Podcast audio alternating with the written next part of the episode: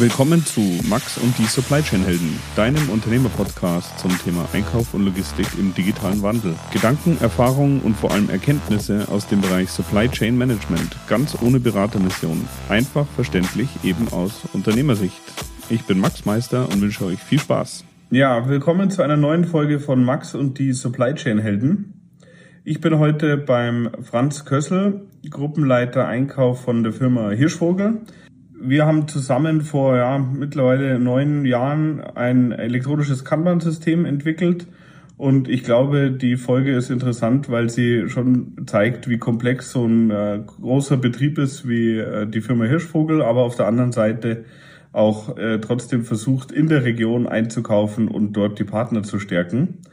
Und wenn ihr wissen wollt, warum ich auch nicht nervös werde, wenn äh, der Franz Kössel mit 180 äh, durch äh, Starkregen fährt und mich gleichzeitig beim Reden anschaut, könnt ihr auch die Folge anhören. Also, ich wünsche euch viel Spaß und wie immer, ich freue mich über Feedback. Ciao. Ja, herzlich willkommen. Ich sitze heute im wunderschönen Denklingen bei der Firma Hirschvogel und neben mir sitzt der Franz Kössel. Bevor ich jetzt halt, äh, alles verrate, erklär du doch mal, wer du bist und was du machst. Erstmal herzlichen Dank für die Einladung, den Podcast zu drehen. Freut mich sehr, dass er dabei sein darf. Zu mir, ja, du hast ja schon gesagt, mein Name ist Franz Kössel, bin 50 Jahre alt und inzwischen schon seit 35 Jahren bei der Firma Hirschvogel beschäftigt. Ich habe damals angefangen 1983 als Stahlformenbauer, ganz klassisch von der Technik kommend.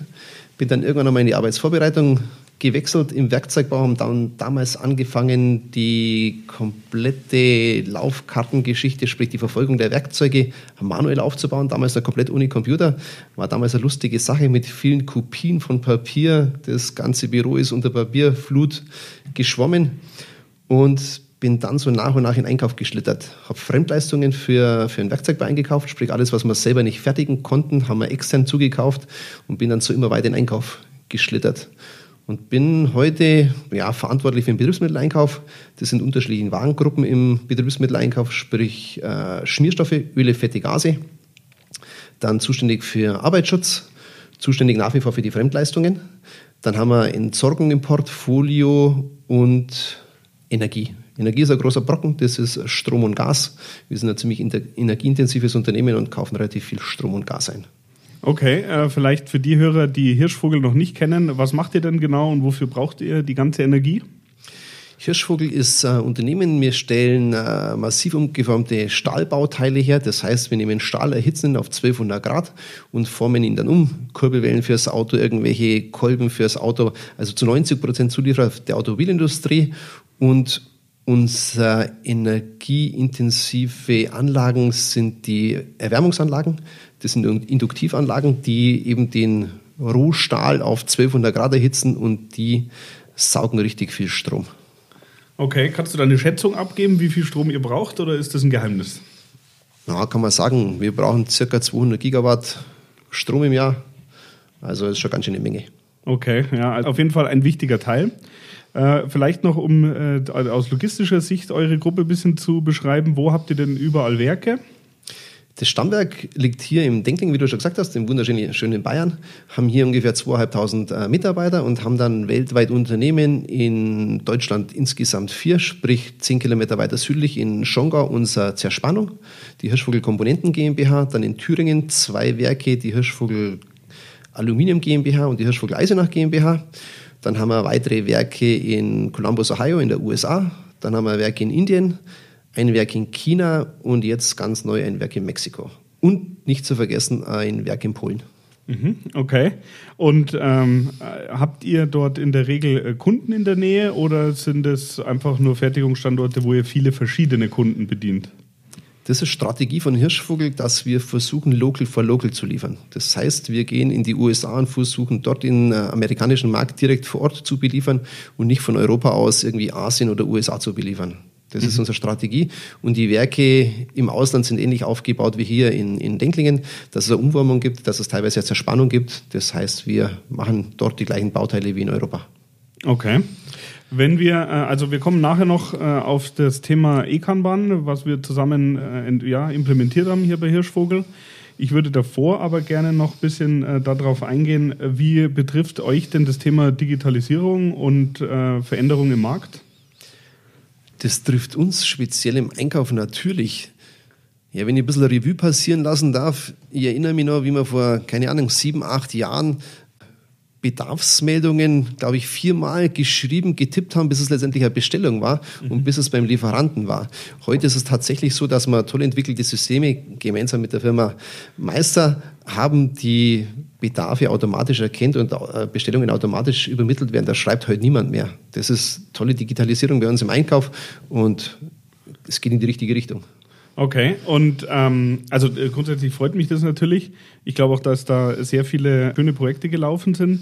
Wenn wir jetzt halt nochmal äh, auf das Thema Veränderungen im Markt zu sprechen kommen, wie betrifft euch denn als Automobilzulieferer die, äh, die Themen Dieselskandal, Brexit und Co.?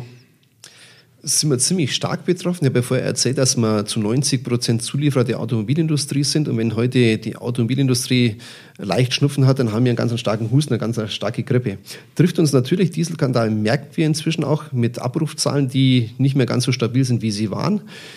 Wir versuchen uns natürlich oder schon länger so aufzustellen, dass wir nicht nur Verbrennungsmotor abhängig sind, sondern dass wir versuchen, äh, auch ein bisschen in die E-Mobilität zu kommen, haben schon die ersten Bauteile für die E-Mobilität das heißt, wir haben ein Team, die sich darum kümmert, E-Mobilität-resistente Bauteile äh, zu organisieren, an Land zu ziehen, dass wir letztendlich andere Branchen kommen. Agrartechnik, Bauindustrie, in die Freizeitindustrie. Ganz ein heißer Markt ist momentan E-Bikes. Der Markt explodiert. Auch da versuchen wir irgendwie Fuß zu fassen, dass wir Bauteile für E-Bikes bekommen. Toller Markt. Ja, stellen wir uns dementsprechend auf und dass wir nicht ganz so abhängig sind von der Automobilindustrie. Okay. Ja, also äh, da sehe ich halt grundsätzlich das Thema, ihr habt äh, massiv umgeformte Teile, relativ große. Und wenn ich an Elektromotoren denke und ähnliches, sind es einfach, äh, glaube ich, andere Komponenten, die da benötigt sind. Keine klassische Kurbelwelle oder Achsinnenleben. Das ist richtig. Ein Elektromotor braucht eine Rotorwelle. Die stellen wir her. Äh, sind auch einer der größten Hersteller von Rotorwellen für die Elektromobilität. Ja, aber in der Tat ist es so. Elektromotor braucht kaum mehr Getriebe, braucht keinen Motor, also keinen Verbrennungsmotor. Dort sind sehr viele Schmiedebauteile drin. Das heißt, für uns fällt hier ein ziemlich großer Brocken weg, wenn wir auf die E-Mobilität umstellen würden, von heute auf morgen. Okay, also du hast mir beim letzten Mal erzählt, dass ihr aber einen ganz guten Plan habt und äh, ihr auch schon einfach das Thema äh, E-Mobilität im Fokus habt. Und dann äh, hoffe ich, dass ihr da einen guten Switch hinbekommt, weil ähm, Unternehmen wie Hirschvogel meiner Meinung nach brutal wichtig sind für die Wirtschaft und allgemein äh, für, für, für die Gesellschaft. Das sehe ich schon so. Da bin ich sehr optimistisch. Wir haben es in der letzten Zeit geschafft, Krisen zu überstehen und ich bin auch überzeugt, dass wir den leichten Einbruch überstehen werden und da sind wir innovativ und es wird mit Sicherheit mit bei Hirschvogel weitergehen. Mhm. Ja, also wie gesagt, ich, auf jeden Fall drücke ich die Daumen. Du hast vorher ein bisschen was gesprochen über äh, Digitalisierung im Einkauf. Weiß ich gar nicht, ob wir das im Detail besprechen müssen, aber was siehst du denn allgemein für Trends sag ich mal, in dem Thema äh, Betriebsmittelversorgung für einen Betrieb äh, wie Hirschvogel? Ich glaube, der Trend ist wirklich, dass es nicht mehr zur klassischen Lieferanten-Kundenbeziehung führt, sondern dass wir wirklich eine Partnerschaft aufbauen, eine Partnerschaft, teilweise eine Dreiecksbeziehung vom Hersteller zum Händler über, über, über Hirschvogel, über den Kunden. Und ich glaube, es funktioniert nur noch mit einem vernünftigen Netzwerk, mit äh, vernünftigen Versorgung, die prozessschlank ist und letztendlich digital erfolgen muss. Es kann mal sein, dass heute für C-Artikel Bestellungen abgetippt werden. Das muss heute alles automatisch laufen mit vernünftigen Systemen und dort muss die Richtung hingehen. Wie viele Mitarbeiter seid ihr heute im Einkauf? Ich frage wegen dem Thema Digitalisierung natürlich konkret nach. Wie viel seid ihr heute und wart ihr vor fünf Jahren? Kannst du das nur von der Richtung her sagen? Ja, wir haben, ich glaube, die Frage geht in die falsche Richtung, weil wir haben den Einkauf ziemlich aufgebaut mit Personal. Hat aber okay. nichts mit dem zu tun, dass wir aufwendige Prozesse haben. Ganz im Gegenteil, wir haben Prozesse verschlankt. Aber wir haben versucht, dass wir möglichst viele Prozesse, die damals außerhalb vom Einkauf gelaufen sind, einkaufen kann jeder. Und draußen der Fertigung hat jeder versucht, irgendwie mit Lieferanten zu verhandeln. Diese ganzen Aufgaben haben wir in den Einkauf geholt und wir haben den Einkauf ums Doppelte aufgebaut. Wir sind heute über 30 Leute im Einkauf und wir waren vor sieben, acht Jahren vielleicht die Hälfte der Mannschaft. Aber hat nichts damit zu tun, dass wir Prozesse äh, ausweiten oder verschlechtern, sondern dass wir eigentlich Prozesse optimieren und die tatsächlichen Einkaufsaufgaben, die damals von draußen getätigt wurden, heute im Einkauf haben. Mhm. Also sozusagen eine echte Zentralisierung und äh, Steuerung. Exakt so ist es. Okay, ja, also äh, wir versuchen das bei uns auch. Wir sind im Moment, würde ich sagen, Einkaufsvolumen ungefähr 80, 85 Prozent handeln wir über den Einkauf. Und äh, was dann daneben dran noch läuft, sind so Themen wie äh, Kaffee und äh, Büromittel und ähnliches. Selbst kaufen wir im Einkauf ein. Okay, gut. Du hast mir mal erzählt, dass ihr aktuell auch einige Projekte habt mit bestehenden Lieferanten, wo ihr versucht, die Supply Chain zu optimieren, also wo ihr gemeinsam versucht, äh, Einkauf und Logistik zu vereinfachen. Kannst du da ein Beispiel nennen? Äh, das war das Thema mit dem Betriebsmittelausstatter aus der Region, wo ihr gemeinsam versucht, mit äh, Vending-Maschinen oder mit äh, so Kaugummiautomaten ein äh, bisschen was zu machen? Ja, also wir versuchen vielleicht ein bisschen antizyklisch zu gehen. Wir versuchen Office-Material, sprich Kugelschreiber und so weiter, über, über solche Ausgabeautomaten auszugeben, sind schon auf einem ganz guten Weg, haben dort einmal zentralisiert, haben den ersten Weg gemacht, dass wir im Betrieb Schränke aufstellen, so Kanban-Schränke für wirklich Büromaterial, also mhm. Kugelschreiber, Radiergummi und so weiter war schwierig, Lieferanten zu finden, die das machen, weil im Office-Bereich war das noch nicht. Ich sag, in, im Ersatzteilbereich gibt es überall, überall gibt es Kanban für Schrauben, das ist ganz alltäglich, aber Kugelschreiber, der 30 Cent kostet, der wird heute nur mit Bestellung bestellt. Das, das kann nicht sein und das gefällt mir nicht. Und deswegen haben wir jetzt versucht, Office-Material über erstmal über Schränke und Endausbaustufe ist über Ausgabeautomaten auszugeben. Weil ich sage, der Weg von der Bedarfsentstehung bis zur Ausgabe muss kurz sein. Es kann nicht sein, dass Mitarbeiter wegen einem Kugelschreiber eine Viertelstunde unterwegs sind. Der soll sich heute in der Halle innerhalb von ein paar Minuten seinen Kugelschreiber holen können. Mhm. Ja, also äh, finde ich auf jeden Fall. Mich hat es gewundert, dass ihr da sozusagen äh, ja irgendwie eigentlich eine, eine, Anfrage kreiert oder einen Bedarf habt, der nicht so unbedingt gedeckt wird, weil ich auch das Thema Kanban bei uns ist äh, im Alltag äh, ganz stark äh, und zwar auch kundenseitig gefordert. Wenn wir das nicht anbieten könnten, äh, wüsste ich nicht, wie wir einen Teil von unserem Umsatz halten sollten. Ja, da sind die Büromaterialausstatter vielleicht ein bisschen anders gestrickt. Die kennen das Thema so noch nicht. Aber das ist ja toll, dass man solche Projekte nicht nur auf den Ersatzteilbereich anwenden kann, sondern dass man das übergreifend auf andere Artikel auch anwenden kann. Gibt es äh, sonst noch irgendwelche Anforderungen oder äh, Trends, wo du sagst, da muss heute ein, ein, Händler oder Handelspartner oder Partner, wie du vorher gesagt hast, sich darauf einstellen? Das sind Sachen, die ihr heute fordert oder die vielleicht in Zukunft interessant sind? Ich glaube, Vertrauen ist ganz wichtig, dass das Vertrauen vom Handel zum, zum Kunden gegeben ist, dass man im, im, im Handel ein Stück weit Vertrauen schenkt, um Produkte zu bündeln, um Artikel zu bündeln der günstigste Artikel ist nicht immer der beste Artikel. Vernünftig sind kurze Prozesse und da muss man ein Stück weit Vertrauen zum Handel haben. Das ist, glaube ich, ganz wichtig. Okay, also ähm, sehe ich auch so und in dem Fall weiß ich, dass du das, was du sagst, auch wirklich so meinst, weil als wir zusammen das elektronische Kanban entwickelt haben für Hirschvogel, ich weiß gar nicht genau, wann haben wir denn da angefangen? Wie lange ist denn das her? War das 2010? Äh, so. Um den Dreh. Ja. Kannst aufs Jahr nicht genau sagen, ja. So. Also wir haben heute 2018, äh, das heißt, es ist schon ein bisschen länger her. Und äh, da war es ja auch so, da seid ihr mit einer Anforderung auf uns zugekommen und habt uns dann schon auch das äh, Vertrauen geschenkt, äh, dass wir einfach mal starten können. Und wir haben das dann ja auch explizit für euch an eurem Kundenwunsch äh, entwickelt. Und deswegen, das habe ich schon auch als wirklich einen Vertrauensvorschuss äh, empfunden. Ja, wir haben ja damals vor circa 15 Jahren angefangen, erstes Mal bei uns äh, Schraubenkanban einzuführen. Das waren, glaube ich, die ersten Gespräche mit, der, mit deiner Schwester, mit der Elisabeth ja. Meister.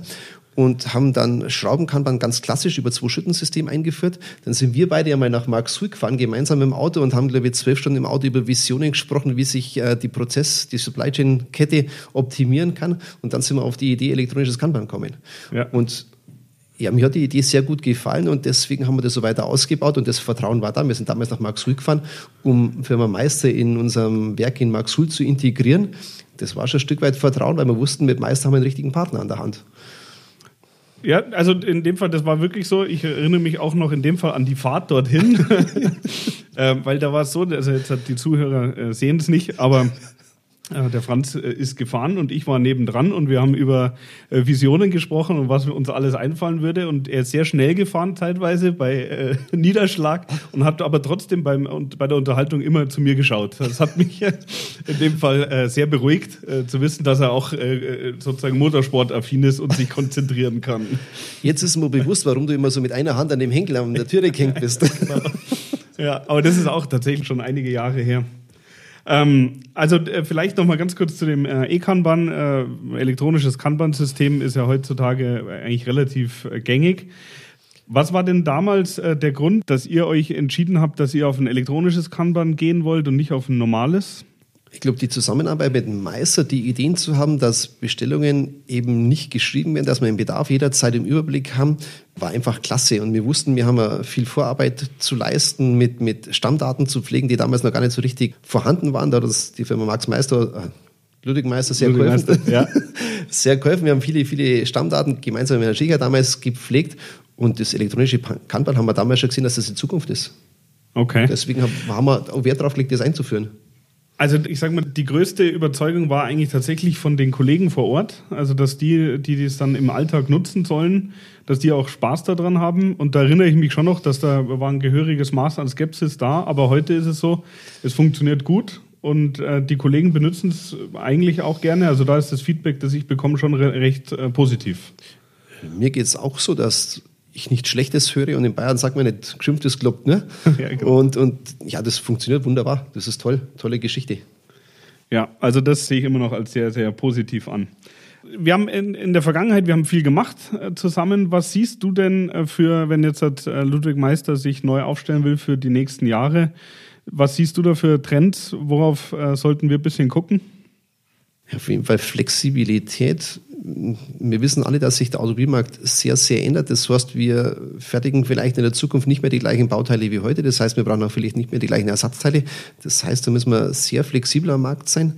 Kurze äh, Versorgungswege, kurze Versorgungszeiten. Ich denke, das ist die Zukunft. Unsere Kunden rufen sehr kurzfristig ab. Wir müssen sehr kurzfristig liefern. Das heißt, unsere Maschinen müssen sehr kurzfristig zur Verfügung stehen. Flexibilität, schnelle Belieferung, Lagerverfügbarkeit, das ist die Zukunft, was wir brauchen. Okay, ich glaube, da versuchen wir uns gut aufzustellen. Ähm, klappt auch nicht immer, aber wir sind auf da, glaube ich, auf einem ganz guten äh, Weg. Was, ja, sagen wir mal, bezüglich äh, der Firmenhistorie äh, sieht man, ihr seid schon relativ früh nach Amerika gegangen. Wir haben vorher schon kurz gesprochen, dass ihr da in Columbus, Ohio seid. Ähm, kannst du vielleicht äh, für die Hörer und Hörerinnen noch ein bisschen was berichten über die Unterschiede? Also in den einzelnen Produktionsstandorten sind die Regionen fordern die unterschiedliche Herangehensweise allgemein zum Thema Einkauf, Logistik oder wie ist da die Lage? Also erstmal die Mentalität in den Werken ist natürlich ja unterschiedliche. Man kann einen Amerikaner, glaube ich, nicht unbedingt mit uns Europäer vergleichen, einen Asiaten kann man auch nicht mit uns vergleichen. Die Mentalität ist natürlich anders, dort sind die, die, die Regeln ein bisschen anders. Aber auch die Zulieferer in Asien oder in den USA sind nicht schlecht. Die wissen schon auch, wie beliefert werden muss. Das macht schon Sinn, Lieferanten auch global zu haben, aber auch die lokalen Lieferanten sind nicht schlecht. Und wir haben ja mit Meister auch in allen Werken Beziehung. Macht schon Sinn, das so zu haben, aber man darf die lokalen Lieferanten nicht vergessen. Auch die sind, sind gut. Mhm. Ja, vor allem, ich sage jetzt mal, selbst wenn wir mal für euch eine Beschichtungsanlage in der Nähe von Shanghai, ist euer Werk, äh, aufbauen, wenn ihr mal ein Problem habt, können wir da ja auch nicht innerhalb von einem Tag sein. Das stimmt. Ja, da braucht man dann schon natürlich äh, Servicepersonal vor Ort. Klar, macht was Sinn. Okay. Und zum Thema Betriebsmitteleinkauf nochmal, wenn du anschaust von der Bedeutung her, äh, gibt es Bereiche, wo ihr besonders viel Zeit investiert? und äh, die gar nicht so eine Bedeutung haben oder ist das schon ziemlich äh, gleich oder äh, sagen wir, sind die Prioritäten korrekt verteilt, Stand heute? Ich glaube schon, natürlich muss man sich immer wieder mal äh, querdenken, alles wieder mal in Frage stellen, was man macht. Aber wir haben schon so Commodities, nennen es wir, bestimmte Produkte, die wir versuchen weltweit einzukaufen. Wenn wir jetzt von, von Schmierstoffen sprechen, äh, der Umformschmierstoff ist maßgeblich an der Qualität des äh, Umformteils äh, beteiligt und wir versuchen, die Umformschmierstoffe weltweit gleich einzusetzen. Das heißt, hier in der Zentrale verhandeln wir die Schmierstoffe weltweit und wird an alle Werke der gleiche Schmierstoff geliefert. Das heißt, ihr bezieht das aber auch konkret an, an einer zentralen Stelle und verschifft die dorthin oder ist es nach einer Spezifikation lasst ihr die fertigen. So wie als auch der Hersteller hat unterschiedliche Vorgehensweise. Es gibt Hersteller, die wirklich nur in Europa produzieren und wir verschiffen dann von Deutschland in alle Werke. Oder die haben vor Ort irgendwelche Firmen, die dann die Rezeptur vorliegen haben und dann vor Ort nach dieser Rezeptur Schmierstoffe herstellen. Mhm. Und also, wenn ich das richtig verstanden habe, dann ist, sind die, ist, ist die Beschichtung der Teile, bevor massiv umgeformt wird oder warm umgeformt oder kalt umgeformt, das ist der technologisch äh, einer der wichtigsten Komponenten. Für die Zukaufteile auf jeden Fall im Betriebsmitteleinkauf, ja. Okay. Und ähm, wenn ich jetzt als äh, neuer Lieferant, jetzt nicht unbedingt, wenn es geht, aus dem Bereich Antriebstechnik, weil da habt ihr einen guten Partner, äh, wenn ich jetzt halt, äh, ja, äh, sage ich mal, ein Händler für Arbeitsschutz und ähnliche Komponenten wäre, äh, wie müsste ich mich da bewerben, wenn ich gerne für euch tätig werden wollen würde? Weltweit. Ja. Mit Arbeitsschutz. Mhm.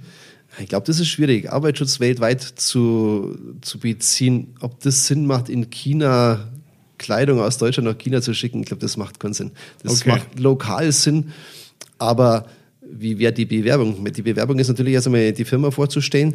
Dann sind wir nach wie vor Zulieferer von der Automobilindustrie, das heißt, gewisse Richtlinien zu erfüllen, gewisse Zertifizierungen aufzuweisen. Und dann geht es über Vorstellung vom Produkt, qualitativ und preislich zu bewerten und dann muss man weiterschauen. Okay. Ich frage wegen am Arbeitsschutz, weil das schafft man immer nicht. Und deswegen wollte ich zumindest einmal wissen, wie es theoretisch möglich wäre. Aber vielleicht probieren wir es nochmal irgendwann. ja, haben wir über Handschuhe schon ein paar Mal probiert, aber ja. da ist es tatsächlich so, dass es viel über den Preis geht. Okay. Ja, äh, ist auch nicht, glaube ich, das wichtigste Thema. Ähm, ja, grundsätzlich äh, möchte ich mich äh, erstmal bedanken für das kurze Interview. Und vielleicht äh, machen wir da irgendwann nochmal ein zweites. Das können wir dann auch gerne vielleicht nochmal in Dachau machen oder äh, in Schongau. Vielen Dank, hat Spaß gemacht. Ja, und vielleicht auf ein zweites Mal. Ja, sehr gerne. Gut, danke und äh, bis bald. Ciao. Ciao.